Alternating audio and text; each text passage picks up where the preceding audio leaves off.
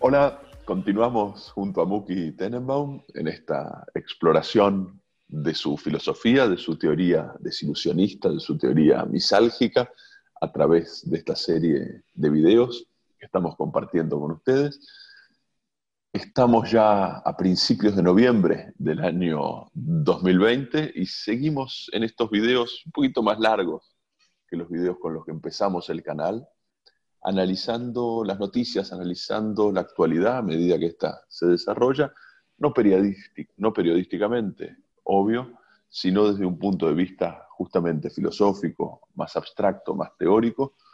Nos detuvimos durante semanas en la desilusión ante el Estado Nacional que se vive en muchísimos territorios a partir de la gestión o de la incapacidad para gestionar la pandemia de COVID-19.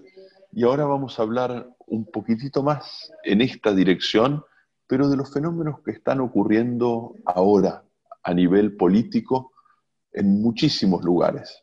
Así que le vamos a pedir a Muki un refresh respecto de ciertas actitudes de los players de la ilusión estatal ahora, en noviembre 2020. Bueno, vamos a empezar con la noticia que es la que, digamos, la que guía esta historia, que es que mm, eh, Erdogan, el primer ministro de, presidente, perdón, de Turquía, eh, salió con declaraciones bastante fuertes contra Macron, eh, diciéndole de que necesita un psiquiatra, que porque por su ataque contra el Islam. Recuerdo a todos, eh, eh, hubo un, maestro francés que fue decapitado eh, por, eh, por un inmigrante eh, musulmán, islamista, porque él había mostrado caricaturas de Mahoma. A esto Macron salió y dijo que el Islam radical, que hay que, hay que este, ponerlo en su lugar al Islam radical, que Francia no se va a, no se va a rendir. Y entonces apareció Erdogan y dijo que necesita un, psiquiatra. Y, y- y- de- después lo vimos a Erdogan también, eh, recordemos, eh, hay en este momento una, un- una batalla, una guerra entre Azerbaiyán y Armenia, dos ex repúblicas soviéticas, una cristiana, la otra musulmana. Eh, del lado de Azerbaiyán se puso Turquía, también una vez más, Erdogan este, haciendo eh, am- amenazas hacia una Armenia que además tiene una, un- un- una, una relación bastante accidentada este, con Turquía, que fue la que estuvo detrás del genocidio armenio de principios del siglo XX. Y muchos otros lugares, Erdogan también este, gritando contra los chinos por lo que hacen con los uigures, eh, metiéndose eh, eh, contra Grecia por las aguas del Mediterráneo, donde teóricamente hay petróleo, amenazando también a Israel por su acuerdo con los Emiratos eh, Árabes, y, y- y- y- seguro que me estoy olvidando de varias más, porque Erdogan se dedica al tema. ¿Qué está Acabo de demandar a Builders.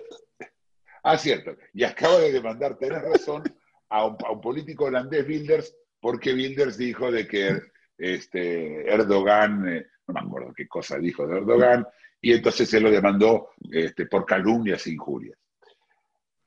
¿Qué, qué pasa? Uno dice, bueno, esto es, esto es, es más de lo mismo, no, Esto no es nuevo, no es que esto nunca se vio antes. No, no, no, no, no. Esto es importante ahora. ¿Por qué? Porque Turquía es el tercer país con más casos de COVID en todo el Medio Oriente, después de Irán e Irak. ¿sí? Dos países que están totalmente eh, en una situación desastrosa con el COVID y Turquía también. ¿Y qué está haciendo Erdogan? Erdogan está distrayendo.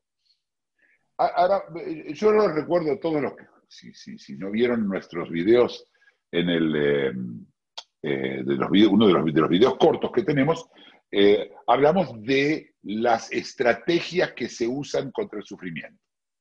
Es decir, cuando uno para no sufrir tiene tres estrategias básicas, tres.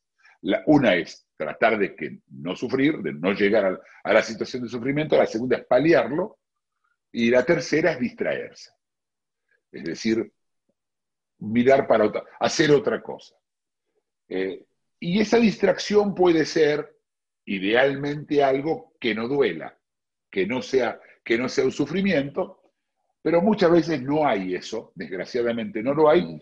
y entonces uno elige un sufrimiento a cambio de otro. Un ejemplo muy bueno es los jóvenes, sabemos que hay todo un grupo de adolescentes que se cortan, se llama cutting, que se cortan y uno se pregunta por qué se cortan, cuál, es el motivo que se cortan.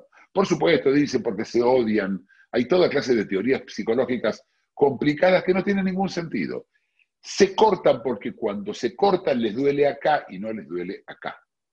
Es decir, el sufrimiento que, están ellos pasando en, en alguna crisis que tiene que ver con la adolescencia es tan duro que ellos prefieren sentir otro dolor para dejar de sentir este. Es la matriz del sacrificio, es decir, yo sacrifico algo, algo para, eh, más chico para tener algo más grande. Está en el ajedrez, es decir, en el ajedrez uno cambia una pieza, deja, se deja comer una pieza para tener una ganancia en el tablero, estar mejor posicionado para ganar el partido, y eso se llama sacrificio. A veces sacrifica un peón, a veces un alfil, a veces una torre, incluso una reina dependiendo de lo necesario. Para los que entienden ajedrez y para los que no, se entendió lo que dije, ¿sí? Entonces, esta distracción, este sistema de distracción, existe a nivel personal, ¿sí? Lo hacemos todos los días personalmente. Eh, estamos muy deprimidos y bueno, vamos a ver una película. Y a veces nos sirve, es decir, claramente la distracción tiene que ser cuanto más mayor el sufrimiento, más fuerte tiene que ser lo que lo va a distraer. E incluso existe la distracción del aburrimiento. ¿no? Uno se está aburriendo, yo lo conté, hay un video sobre aburrimiento, en donde eh, cuando yo era, era joven y me aburría, Florencio se ríe porque él hacía lo mismo, y yo me agarraba la, batería de 9 volts que tenía los dos, los dos voltajes de los dos lados y me la ponía en el labio para que me por lo menos no aburrirse. Es decir, uno sacrifica, eh, se distrae, ¿sí? ¿Y qué está haciendo Erdogan? Erdogan está distrayendo, está haciendo lo que hace cualquier mago. ¿sí? Eh, los americanos dicen, now you see now you don't. Ahora lo ves, ahora no lo ves. ¿sí? Eh, y, vos y, y, la distracción logra hacer cosas mientras vos estás mirando una cosa, pasa la otra. En este caso, la distracción está porque las, el COVID es, tiene tanto peso, es tan 360. Este es un sufrimiento muy especial. Porque COVID es un sufrimiento de 360 grados. Afuera ves COVID, es decir, ves, ves la, economía este, siendo limitada. Eh, en muchos lugares no se puede ir a un restaurante, toda Europa no se puede ir a un restaurante, no se puede tomar un café, no se puede ver amigos, no te puedes reunir más de seis personas. ya se habla de que no vas a poder festejar las Navidades. Eh, en, Israel no se pudieron festejar las fiestas de las fiestas judías, los musulmanes tampoco pudieron festejar las suyas, y es todo, toda una situación, y entonces las distracciones son más difíciles. ¿sí? Es mucho más difícil porque a donde vos mirás hay corona, hay COVID, ¿sí? entonces estamos sufriendo. Pero hay algo más que pasa con la distracción de Erdogan, y es esta. Hasta el COVID, yo lo dije en uno de los videos eh, de las semanales, hasta el COVID, nosotros teníamos un porcentaje de la gente que eran protagonistas y todos los demás éramos espectadores. ¿sí? Vos mirabas la, mirabas la política desde afuera, vos mirabas las cosas desde afuera, había un terremoto desde afuera, menos que te toque a vos, en general la gran mayoría de la, de la sociedad del mundo miraba desde afuera. Ahora somos todos protagonistas, somos todos actores. Y lo que hace Erdogan hacia el pueblo turco es convertirlo no en actores, sino de vuelta volver a ser público, por supuesto con utilizando la épica de la ilusión, ¿no, Florencio? La época, la épica de la ilusión de la gran Turquía, porque nosotros y nuestros derechos y nuestros hermanos musulmanes y nuestros hermanos turcos en todos lados, y, no vamos a permitir, y, es, y todo con honor, utilizando la épica, todo esto ayuda a distraer mucho, ¿sí? Eh, pero eh, cuando se van terminando, uno tiene que seguir con el otro para seguir distrayendo. Y esto no solo lo hace Erdogan. Macron también aprovechó esto. Macron le cayó esto y Macron el otro día cuando fue el asesinato de tres, eh, tres mujeres decapitadas, también ellas en, en una iglesia en Niza, dio un discurso y dio un discurso muy especial, la gente no lo notó, habló solo sobre el tema del Islam y solo sobre el tema de la muerte de ellos y no mencionó corona.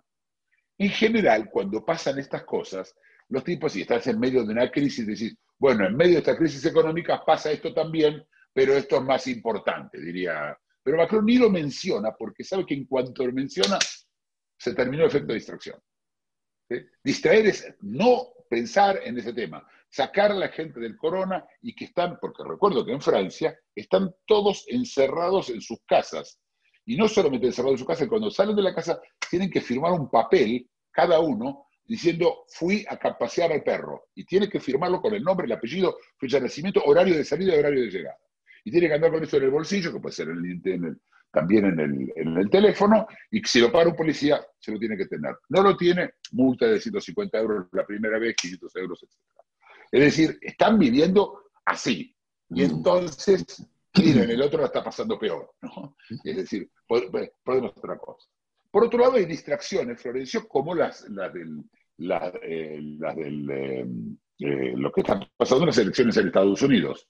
¿sí? Hay elecciones en Estados Unidos el, el 3 de noviembre y todo el tema de la elección da una distracción, pero no planificada. Esto no, es, esto no es Erdogan Mm.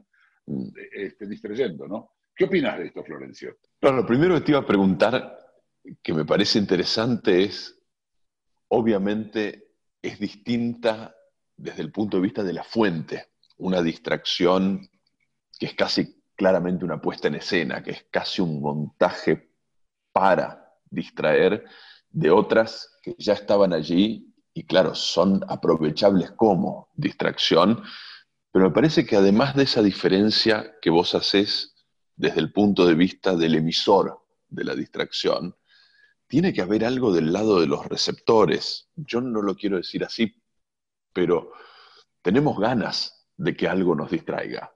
Hay una predisposición favorable a prestarle atención a cosas que no sean la pandemia, de la cual en algún sentido estamos hartos, ¿no? a, mí me gustaría preguntarte por la parte del distraído, no por la parte del distractor en esta ecuación. ¿Qué, nos pasa a nosotros cuando nos enganchamos con estas noticias que si uno lo piensa objetivamente son irrelevantes? En, en mi vida de confinamientos y recesiones sudamericanas, que haya o no haya uno o dos homicidios en el sur de Francia, no debería absorber toda la atención que absorbe, pero algo hay en mí que apunta en esa dirección, ¿no? Por supuesto que nosotros somos este, eh, participantes este, intencionales, con, con, ganas, mm. ¿sí? ¿Qué, querés venir a ver algo? Uh, me distraen de esto. Pero la, pero la distracción tiene que ser, acordate, el truco de la distracción es que vos no tenés que dar cuenta que te estás distrayendo. Si vos te diste cuenta que te estás distrayendo, no, no funciona. Entonces vos tenés que hacer lo que el, ser humano hace mejor de todo, es ignorar. Es, ignorás, activamente. Te haces el boludo, como dicen en la Argentina. Hablando, hablando de la Argentina, yo eh, estaba mirando el otro día los diarios argentinos, no sé, que alguien tomó una tierra en algún lugar y que todos empezaron, y yo lo vi en Facebook, y estaban todos discutiendo el tema, y lo habían logrado, es decir, se logró distraer del COVID. E, el mismo eh, Bolsonaro, que tiene mm. en Brasil, que tiene una cantidad grande de, de corona, distrajo a todo el mundo con lo de Francia, diciendo mm. que esto es cristofobia. Mm. y creó un, un- y, crea, lo que tiene que crear es épica e identificación. Yo me tengo que identificar como cristiano que Mm. nos están atacando. Ah, nos están atacando. Lo mismo podría ser con la libertad, con los derechos, pero eso no está funcionando. Ti- Tiene Mm. que ser algo más. Y, y- y esto es, es inflacionario, esta, esta- esta historia. Es decir, Claro. cuanto más problemas, problemas con COVID. Pero mira, aún la vacuna misma, yo lo he dicho acá, ¿eh? es una Mm. Toda la historia de la vacuna, que cada cinco segundos ya está, ya, ya apareció, ya revisamos y tiene eh, muy buenos resultados el eh, antígeno, y la gente no entiende nada, pero parece que está, tengo buenas noticias, y aparece un tipo en la televisión y dice, miren, che, hay muy buenas noticias hoy, este, si bien eh, pasan otras cosas, y, y- y entonces tratan de distraer de adentro. ¿sí? Es una Mm. distracción adentro, pero esta es una distracción de afuera, esta es mirar para otro lado. Pero yo te recuerdo que lo que toda la gente quiere hacer es sonambulear. Y la dificultad que, eh, que, que- que el, el COVID nos- no, no- no nos deja sonambulear.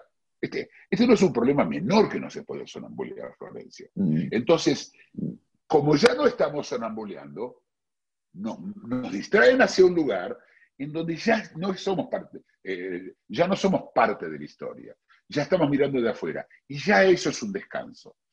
Ah, bueno, le pasa a otro, menos mal que están cortando cabezas en Niza y no en, eh, no en- y no en Barcelona, porque acá en Barcelona la cabeza la tenemos bien agarrada, eh, no sé, no sé qué se le ocurra a cada uno, eh, o, o gente que está pasando, eh, o- a ver, una de las formas de distracción más, más eminentes hasta en- du- durante, es el tema del cambio climático. El cambio climático es el, gran sistema de distracción mundial en donde tenemos que ocuparnos de algo que va a pasar dentro de 30 o 50 años y de esa forma nos distrajeron. Entonces, en la historia del cambio climático, claro, eh, cuando era solo para distraer andaba bárbaro, pero cuando empezaron a pedirle cosas a la gente, lleve, ponga, saca, este, eh, recicle, no recicle, eh, entonces tenían que acercarlo, ¿no? Y ahora ya en Australia hay incendios y es el cambio climático otra que se está usando, ¿sí? Los incendios en Australia son cambio climático. No está funcionando, como tampoco está funcionando que se varó una ballena, no sé, en Nueva Zelanda alguien hablaba de una ballena, tampoco nos sirvió. Tiene que ser algo grande, tiene que haber decapitado a alguien, tiene que haber, tiene que haber una amenaza en ciernes que sea mayor que lo que estamos pasando ahora nosotros. Parece que hay algo especial dentro de lo que describís. En el funcionamiento habitual, cada uno de nosotros tiene su algia, cada uno de nosotros tiene su sufrimiento, que puede ser muy particular, y aparecen ofertas para distraerse que son más generales. En este caso hay algo extraño que es que el sufrimiento de base, el sufrimiento del cual tenemos que distraernos, es básicamente el mismo para todos. Eh, en las situaciones que vos describís, yo recuerdo pudiendo sacar la mente de un problema personal, de un problema financiero, de un problema doméstico, pensando en el blanqueamiento de los arrecifes de coral. Pero era un problema mío, mis vecinos no necesitaban huir de ese problema. Parece que en lo que describís, tal vez por primera vez en mucho tiempo, hay un problema que es común, hay una fuente de sufrimiento de la que más o menos todos por igual tenemos que distraernos. Y bueno, la carrera eh, es más urgente y es más compleja. ¿Cómo atraer la atención de todos? ¿Cómo distraer la atención, no, no cómo atraer? Bueno, sí, el tema es, de, como vos decís, de todo. Bueno, Erdogan no se lo hace a todos. Yo te aseguro que mucha gente no interesa mucho lo que diga Erdogan.